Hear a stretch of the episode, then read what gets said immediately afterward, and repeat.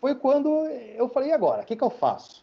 Mas nesse tempo todo, eu nunca quis, perder, nunca quis perder aquela minha conexão com o espaço, e foi quando eu comecei a trocar alguns artigos acadêmicos, é, conhecer pessoas no Brasil que tinham interesse no espaço profundo. E aí foi quando surgiu a tal da Garateia. A Garateia ela veio como um esforço de eu manter minhas atividades espaciais, mesmo que eu estivesse fazendo outras atividades na minha vida. Então ela nunca foi um fim financeiro para minha vida, ela sempre teve um fim mais vocacional.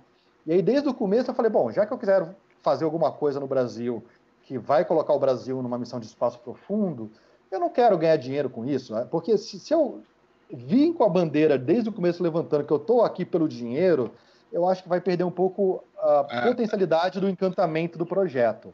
Sim. E aí eu quis fazer ele de maneira filantrópica. É, não sei se foi a melhor decisão, até hoje eu me questiono disso, mas com certeza é, funcionou bem.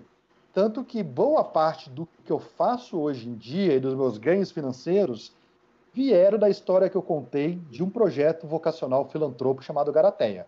Então eu queria mandar uma sonda para a Lua, essa ideia que eu comecei a contar para as pessoas, eu quero mandar uma sonda para a Lua, me alavancou para ir para TV, para ir para jornal, para ir para um monte de, de, de, comunicação, que me tornou como uma voz mais ativa de New Space no Brasil.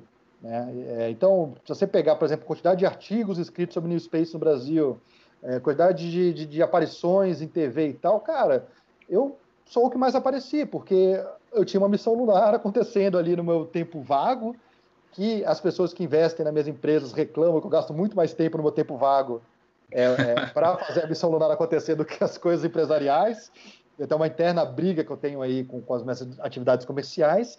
Mas o ponto é, isso aí me alavancou, inclusive para conseguir investimento para minhas outras coisas, o que, que foi Sim. muito interessante. Então, a Garateia foi um, um catalisador de muitas coisas na minha vida, e ela começou com essa proposição minha e do Douglas Galante, que é um pesquisador astrobiólogo, né? É, foi a primeira pessoa no Brasil a defender um doutorado de astrobiologia, e a gente se juntou e propôs uma missão lunar brasileira para testar alguns experimentos de astrobiologia em órbita lunar.